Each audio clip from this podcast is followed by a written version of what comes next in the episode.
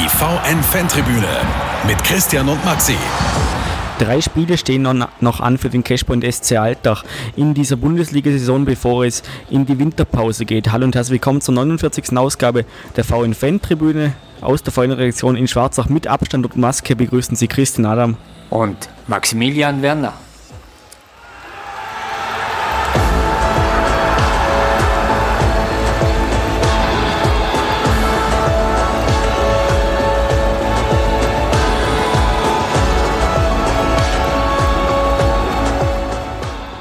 Christian, seit wir das letzte Mal aufgenommen haben, ist viel passiert in Alltag und man hat mit dem Blick von außen ein bisschen das Gefühl, jetzt nachdem man auch auf, äh, in der Tabelle weiter abgerutscht ist, dass ein bisschen Unruhe im Verein herrscht, wegen der Ergebnisse, wegen der Auftritte der Mannschaft. Ähm, wie siehst du denn die aktuelle Situation in Alltag? Unruhe ist angesichts der Ergebnisse nichts Unerwartetes. Das darf man ruhig erwarten. Allerdings, und das muss ich sagen, die Unruhe ist in den sozialen Netzwerken da. Da kennst du dich bestens aus. Da rumort es gewaltig. Äh, Im Verein selbst sind sie sehr, sehr ruhig. Noch ruhig, sage ich, weil, wie du es gesagt hast am Anfang der es sind noch drei Spiele bis zur Winterpause inklusive St. Pölten am Samstag um 17 Uhr in der Cashpoint Arena. Und da heißt es natürlich Punkten. Äh, die Ruhe ist von oben vorgegeben. Die Ruhe kann auch für die sportliche Leitung, für den Trainer, für den Sportdirektor, für den ganzen Betreuerstab ähm, doch einiges bewirken, weil, weil man weiß, dass dieser Verein nicht äh, keine abrupte Handlungen setzt und äh, sich von Ergebnissen blenden lässt, sondern auf das vertraut, was man hat. Aber die Spieler, die sportliche Leitung, sie sind jetzt in der Pflicht, sie müssen liefern. Aber ist es nicht auch ein bisschen schwierig, aktuell auf das zu schauen, was man hat? Wenn man sich die letzten Partien anschaut, da haben wir vor allem immer kritisiert, dass eben der Auftritt nicht gepasst hat, dass die, dass die, dass die Aufstellung in der Abwehr nicht gepasst hat. Ähm, wie ist es einfach wegzudenken oder wie gehen, wie gehen die Verantwortlichen damit um, dass einfach von Spiel zu Spiel, trotz, gegen, trotz gegenteiliger Bekundungen des Trainers, der sagt, seine Mannschaft hätte sich um einiges verbessert, ähm, dass sich die Mannschaft trotzdem nicht ähm, verbessert präsentiert? Ich denke, äh, und da bin ich eigentlich ziemlich sicher, äh, dass ein paar Fehler, ein paar Denkfehler waren in der, in der Sommerübertrittszeit, die man sich jetzt auch mehr und mehr zugesteht und die natürlich dann auch im Winter korrigiert werden müssen. Das heißt, ähm, wenn man ehrlich ist, der Trainer hat einen Zwei-Jahres-Vertrag, schicke ich jetzt den Trainer, dann muss ich ihn zwei Jahre zahlen. Trainer bleibt, kann ich zumindest äh, auf dem Spielersektor tätig werden. Und, und das haben sie jetzt ganz deutlich auch in Alltag erkannt und gesagt, okay, im Winter müssen ein, zwei, ja, möglicherweise drei Spieler her mit Erfahrung, die die Mannschaft führen können, weil das ist schon sehr deutlich geworden. Die Mannschaft äh, irrt seit, äh, seit dem Spiel gegen die Admira, seit dem Sieg gegen Seekirchen im Cup. Und das war ja das letzte Mal, als wir uns äh, getroffen haben, eigentlich führerlos auf dem Platz herum. Und dazu kommt dann dies, diese, diese Kopfsache, dass du, wenn du, wenn nichts funktioniert äh, und keiner Verantwortung übernehmen will, denken wir, der Sid, Sidi Sam im, im Vorjahr, der wollte jeden Ball. Im Moment hast du das Gefühl, es will keiner den Ball und keiner weiß, wohin er spielen soll. Ähm, das war brutal deutlich bei der Vienna im Cup. Also das war ein, ein Horrorszenario äh, von eine, eine Offenbarung für einen Bundesliga-Club. Ja, danach hat man sich zumindest äh, von der Einstellung her und vom Kämpferischen in, in, in Linz besser präsentiert. Hat dann auch ein bisschen Pech gehabt, weil die Schiedsrichterentscheidungen waren ganz sicher nicht pro Alltag, aber das ist halt so eine Sache, die kommt dazu. Bist du unten, da musst du auch damit leben, dass äh, in der Tabelle, wenn du unten bist, dass auch die Entscheidungen nicht immer pro äh, für dein Team ge, äh, gepfiffen werden, ja. Und, und, und das allein ist zu wenig. Da, da, muss, da muss was passieren, weil äh, ein Martin Cobras im Tor allein wird es nicht richten. Also da, da muss Qualität her und da muss wirklich äh, Führungsspieler, da müssen Führungsspieler her. Und diese zu finden im Winter, du findest nicht immer einen Sidney Sam. Wenn du sagst, es muss Qualität her, sprechen wir da vor allem von Personen, die, die, die in der Offensive gut agieren können, die von den Fans wird immer wieder erwartet, dass, ähm, dass dass er ein Knipser in der Mannschaft ist, einer, der eigentlich alle, alle Tore macht, braucht man, braucht man genauso einen Spieler. Hat man es verpasst, so einen Spieler zu holen? Ja, du brauchst natürlich einen Spieler. Ich, denke, ich weiß schon gar nicht mehr, wann wir das letzte Tor bejubelt haben. Also es sind, glaube ich, mehr wie 300 Minuten her inzwischen. Äh, äh, aber ich will jetzt nicht einmal so sehr auf, auf das Duo Daniel Nussbaum oder Daniel Moderna hinhauen, weil die machen, die, sie, sie, sie versuchen eh alles, aber sie werden auch nicht gefüttert, wenn man so schön sagt im Fußballjargon. Also, und außerdem muss man einfach sagen, Daniel Maderna war nicht der Topscorer in der zweiten Liga. Also, du darfst nicht erwarten, dass der jetzt sofort dir zehn Tore in der Bundesliga in der ersten Saison schießt. Ähm, auch eine Doc Bolor oder ein, ein, ein Mario Steffel im Mittelfeld. Ich, denke mal nicht, dass sie zu den Top 10 Spielern in der zweiten Liga gehört haben, als man sie geholt hat.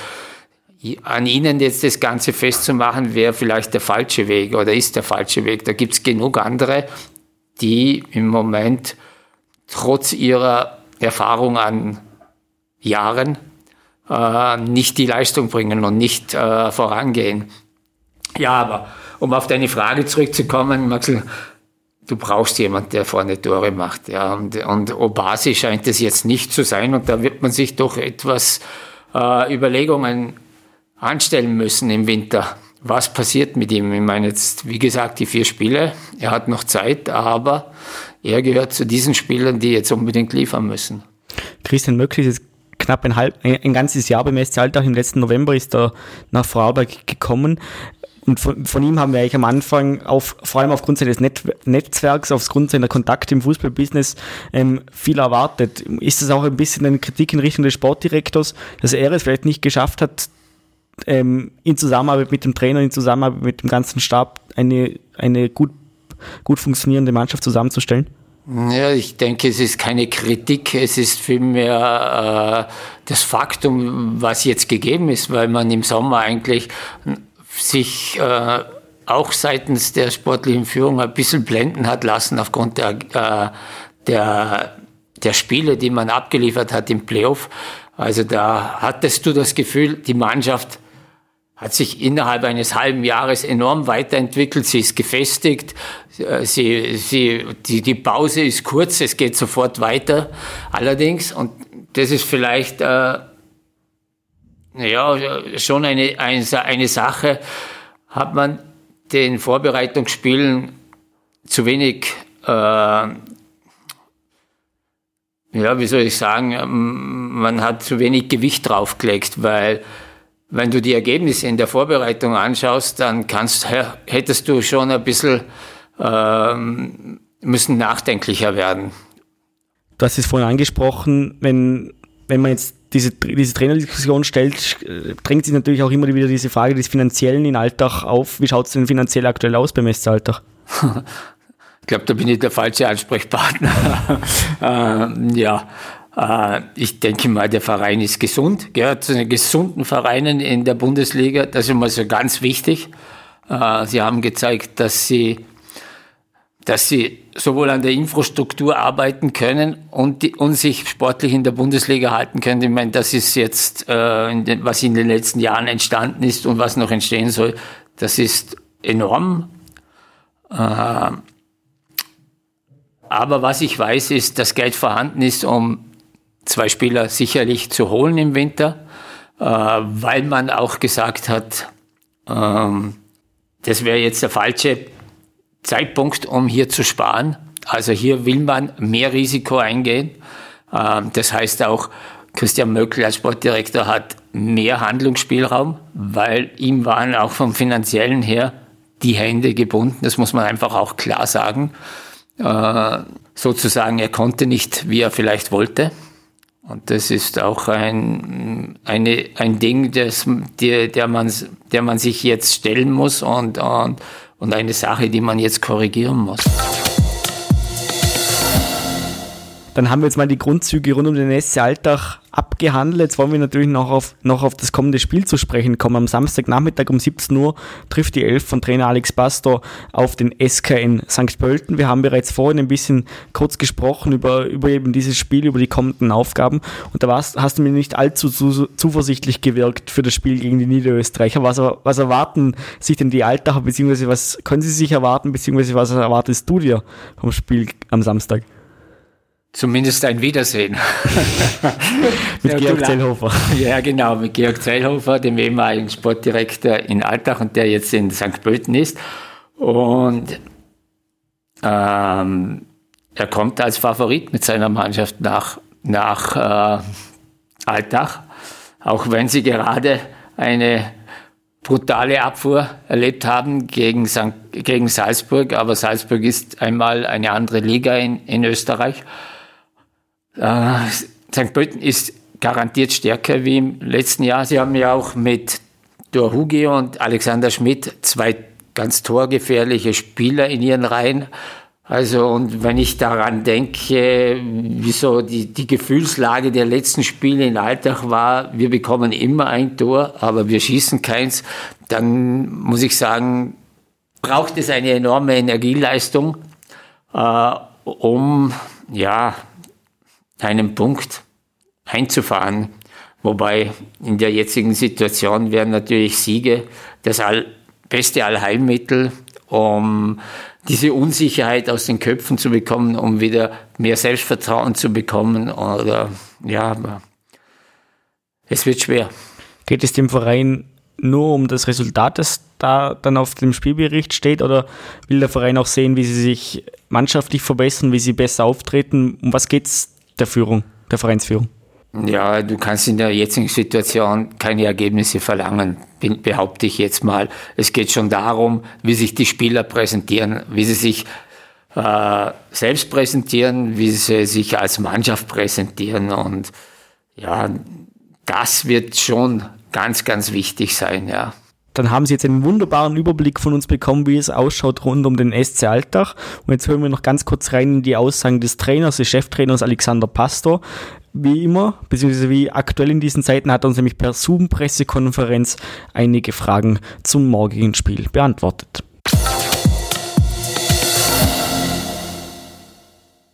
Ja, schau, das ist schon eine Woche her. Wir schauen nach vorne. Also Kommentare auf dieses Spiel habe ich schon äh, drei oder vier Mal gegeben. Das war ähm, als Einheit haben wir aufgetreten. Wir haben ähm, gezeigt, was wir äh, in der defensive Ordnung bringen können. Ja, ich denke, da gibt es noch etwas Luft nach oben, aber man hat gezeigt, dass man für alles kämpfen will. Ähm, die Tore, erste zwei Tore, das, äh, das waren beide Fehler. Schiedsrichter hat natürlich Einfluss gehabt auf dem Spiel. Und ich muss auch sagen, dass wir nach vorne zu wenig gebracht haben. Und ja, das haben wir versucht, diese Woche äh, mit Videoanalyse und Training äh, so klar zu machen, dass es äh, nach vorne eine Steigerung geben wird. Auf diese defensive Stabilität, äh, Lask hat gestern äh, wieder gezeigt, ja, wie stark die eigentlich sind. Also dort haben wir uns äh, mit eigenen Fehlern schwer getan, aber ähm, ich sage auch, wo man arbeitet, werden auch Fehler gemacht. Also das, das wird einfach passieren. Und ja, nach vorne waren wir na, nicht schlampig. Wir haben zu viel auf Mann gespielt statt auf, äh, in einem freien Raum. Und genau das haben wir anges angesprochen äh, in der Halbzeit. Und ja, dann klappt es einmal sehr gut. Gesundheit. Dann klappt es einmal sehr gut. Und dann macht der Linienrichter einen Riesenfehler. Also das ist dann, das sind Sachen, die, äh, ja, die, die, die sind dann gegen uns und wir brauchen wirklich, dass es einfach normal beurteilt wird. Und ja, dann geht Moderner alleine aufs Tor. Aber ich muss auch sagen, Lask war ganz stark, aber acht, äh, 19 Ecke gehabt. Also ähm, von Ergebnis ähm, ja, 3-0 verloren, das ist, das ist einfach nicht gut. Das können wir nicht gut reden, das will ich nicht gut reden. Aber es war ein starker Gegner und zumindest haben wir äh, das, was wir äh, unter der Woche schlecht gemacht haben, das haben wir dort gut gemacht von der Einstellung her. Äh, St. Pölten, wie der Last ist auch äh, offensiv gefährlich. Äh, Hugi und Schmidt, die treffen im Moment am Fließband. Wie kann man die unter Kontrolle bringen? Ähm, ja, es ist auch, äh, vielleicht ist er jetzt nicht so gut drauf, äh, aber vorher hat man gesagt, dass statt Schmidt und Hugi hat man Messi gesagt. Ähm, und ich denke, dass diejenigen, die diese Spieler anspielen, wenn wir die Pässe rausnehmen, dann wird es von diesen Spielern auch weniger Gefahr geben. Also, äh, wenn wir uns verhalten wie letzte Woche, dann haben wir eine gute Chance, dass die kein Tore schießen. Ja, äh, wenn wir äh, vor allem in eigen 16 kein Risiko nehmen, also was äh, zum Beispiel der, der Anderson äh, passiert ist, ja, so, so muss man nicht reagieren, weil Spieler wie Schmidt und Hugi, die leben von solchen Situationen. Also, wenn es so ist wie gegen Lask, dann denke ich, dass unsere Abwehrspieler ein, einen guten Tag haben können. Äh, und dann noch die Frage, äh, jetzt habt ihr drei Spiele nicht getroffen. Wie ist es möglich, dass man da die Wende schaffen kann? hilft da auch das Heimspiel wieder oder weil keine Fans sind, macht es keinen großen Unterschied? Äh, ja, vorher kann ich das nicht sagen. Äh, äh, wir haben ein Heimspiel, also ich hoffe, dass es einen Unterschied äh, geben kann. Aber nach dieser Woche haben wir noch zwei Auswärtsspiele, also es soll keinen Unterschied geben, auch nicht, wenn es Fans gibt, äh, obwohl die natürlich unglaublich unterstützen können. Aber wenn du äh, voor, voor, voor dein Offensivspiel abhängig bist von, von Zuschauer, ja oder nein, das soll nicht so sein. Also ich finde, dass wir ähm, versuchen müssen, unsere Möglichkeiten auszunutzen, unsere persönlichen Möglichkeiten und als Mannschaft. Ja, und wenn, wenn es dann zu Chancen kommt, ja, ab und zu braucht man ein bisschen mehr Glück. Aber ähm, ich muss auch sagen, die Jungs machen es sehr gut, haben noch äh, zu wenig Erfahrung, um öfter in Positionen zu kommen. Und wie gesagt, letztes Mal gegen Lask sind wir kaum in chancereiche Positionen gewesen, aber das hat einen bestimmten Grund. Wenn man äh, äh, wenig Zeit und Raum hat und man versucht immer am Mann zu spielen, dann wird es auch schwierig. Man muss im Raum spielen und im Raum kommen Spieler und Ball immer zusammen. Damit wird es einfacher. Also das ist etwas für die Stürmer, die müssen daran arbeiten, aber auch für diejenigen, die, äh, die diese Pässe schießen.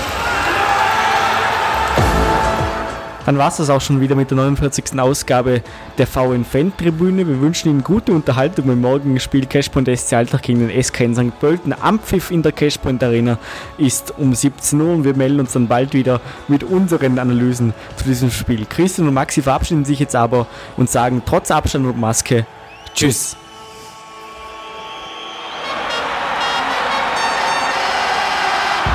Die VN-Fantribüne mit Christian und Maxi.